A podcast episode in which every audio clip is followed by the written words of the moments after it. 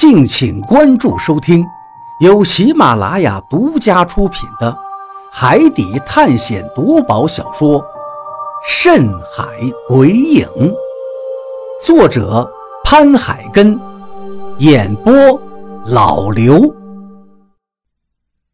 第一百二十六章，计划。船在海上慢慢行驶着。水花不断的撞击在船身上，哗啦哗啦的响着。我身上的绳子被光头亲昵的解开了，我活动了一下自己的身体，感觉一阵酸楚。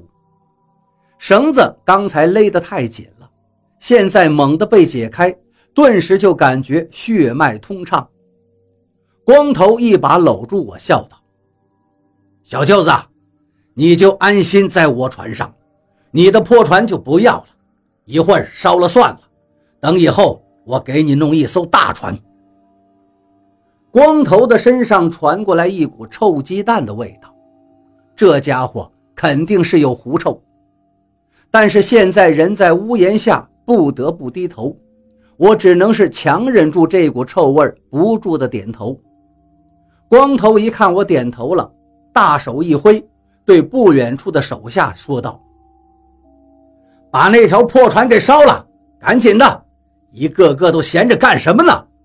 弄点吃的喝的，把我小舅子给伺候着。我很担心何洛现在的状态，所以赶紧问道：“我姐呢？她现在怎么样了？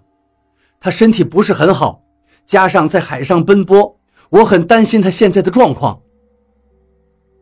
如果何洛的虫子没出事的话。”我现在一点都不担心，但现在河洛的虫子根本就没有作用，这些人的威胁还是很大的。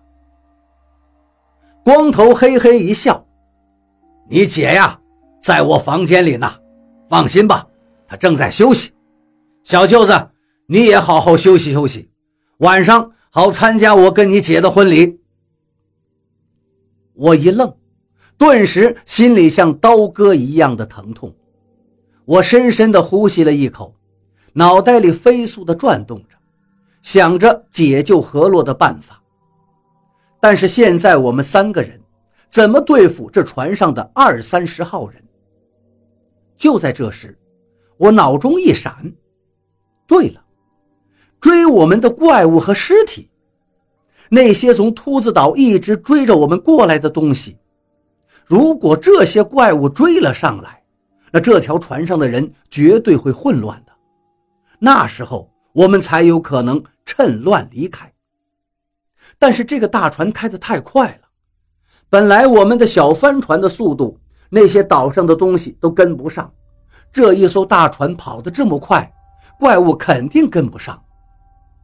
就在这时，我们的小帆船上已经冒烟了，很快。火势就开始蔓延，不大会儿的功夫，我们的小帆船就烧起了大火。我深深地叹了口气，这艘小帆船虽然跟着我们没有多久，但就这么烧了，我心里还感觉有些可惜。你们的船太快了，我有点晕船。我对光头说道：“行，反正现在也没什么事儿。”大富，大富，你狗日的在哪儿呢？我小舅子运船，把速度给我降下来。光头的话虽然让我听起来有些烦，但是我没想到他竟然就这么简单的把船速给放慢了。这正是我想要的结果。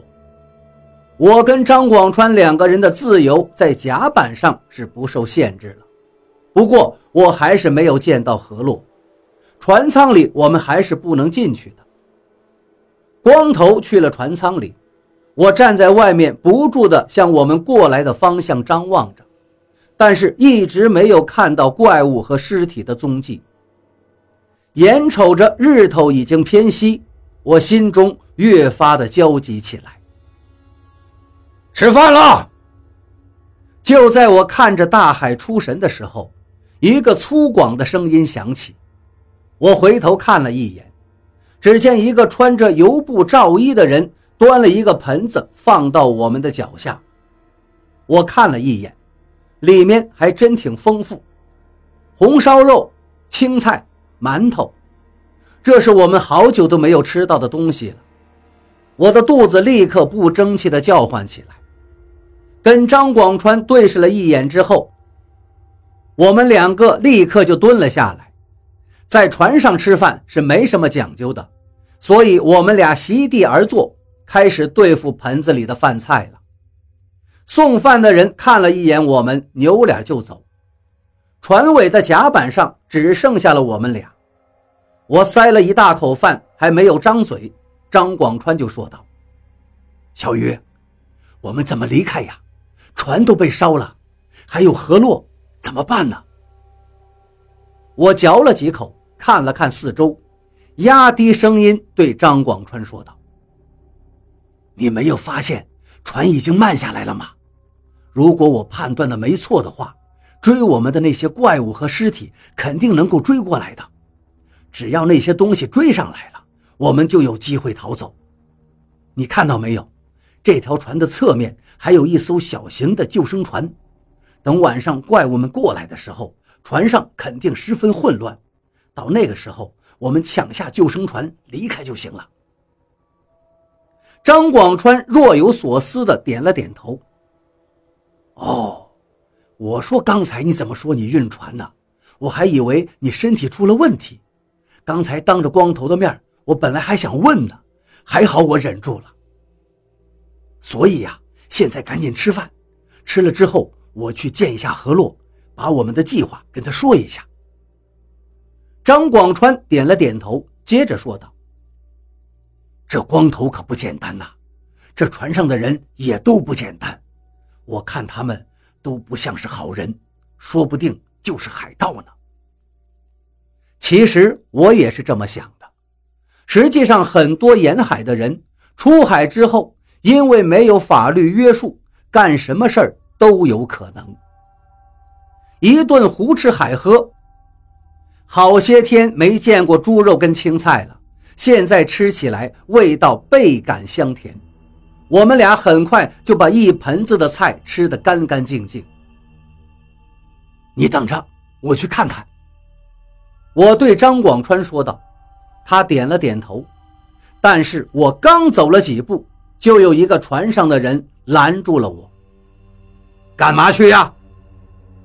一个满脸横肉的人拦住了我的去路，抬起下巴向我问道：“我笑了笑，说道：‘我想进去看看我姐。’同时，我脸上也露出了和煦的笑容，尽量不让自己的表情太过僵硬。哦，去见你姐呀？你姐正在休息呢，你想见的话，晚上就能见到了。”你们在海上漂了这么长时间，需要好好休息。我不累，我就是想见见我姐姐。我又对他笑了笑，想往船舱里走，但是他却伸出了强壮有力的胳膊，一把拉住了我。这船上你不熟悉，不能乱走。你别以为罗哥上了你姐姐，你就，呵呵，说不定我也有机会当你姐夫呢。他这句话一说出来，我顿时一愣，但很快就明白了他的意思。我心里顿时升起一团怒火，但是想了想，我还是忍住了。等着后面的怪物跟上来的时候吧，谁能活下来，那才是真的厉害。想到这儿，我咳嗽了一下：“ 你不让我进去也行，要不你叫罗哥出来，我问问他，我是不是？”能在船上自由活动活动，叫罗哥。这个满脸横肉的家伙笑了一声，眼睛里露出了一丝戏谑的意思。罗哥正忙着当你姐夫呢，哪有空见你呀？你在这船上是能自由活动的，但是仅限在这一片甲板上，小子。别说我没有警告你，你要是乱跑，看了不该看的东西，老子就直接把你扔到海里。这个人丝毫不放松。我现在根本没办法进到船舱里见何洛，等于是一会儿的计划，我现在没有办法跟何洛说。